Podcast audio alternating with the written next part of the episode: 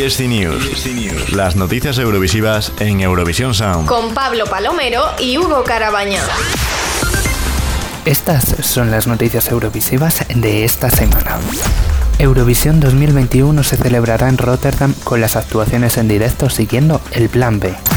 La Unión Europea de Radiodifusión, junto con sus miembros holandeses, NPO, NOS y AMNOSTRO, ha anunciado la elaboración de un protocolo de salud y seguridad para poder celebrar Eurovisión 2021 en Rotterdam el próximo mes de mayo.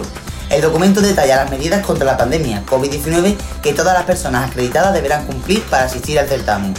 Estas disposiciones son similares, por ejemplo, a las de los grandes eventos deportivos que se están celebrando. La organización ha declarado además que el documento es totalmente compatible con las directrices marcadas por el Instituto Holandés de Salud Pública y Medio Ambiente. La aprobación del documento se ha llevado a cabo por la autoridad oficial que revisa y aprueba los planes de salud para la seguridad de eventos y está validada por una agencia internacional especializada en dichos planes.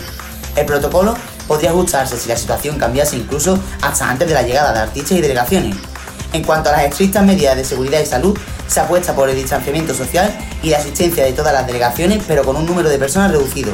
También se ha limitado el número de periodistas a 500, pudiendo cubrir el festival otros 1000 en un nuevo centro de prensa en línea. En cuanto al aforo del Ahoy Arena, se ha delimitado a un máximo permitido de un 80% en cuanto a público. Armenia se retira de Eurovisión por el conflicto Nagorno-Karabaj con Azerbaiyán.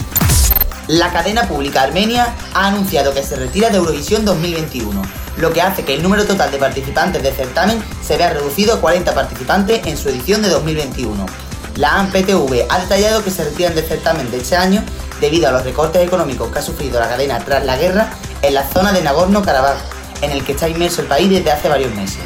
Además, alegan la falta de tiempo para trabajar en la elaboración de la candidatura para el festival, esta retirada sucede a la propiciada en el Festival de Eurovisión Junior semanas antes de la competencia. En aquella ocasión fue justificada mediante la implantación de la ley marcial. Puedes leer las declaraciones de la Unión Europea de Radiodifusión a la retirada de Armenia en esiplus.es. News. Con Pablo Palomero y Hugo Carabaña.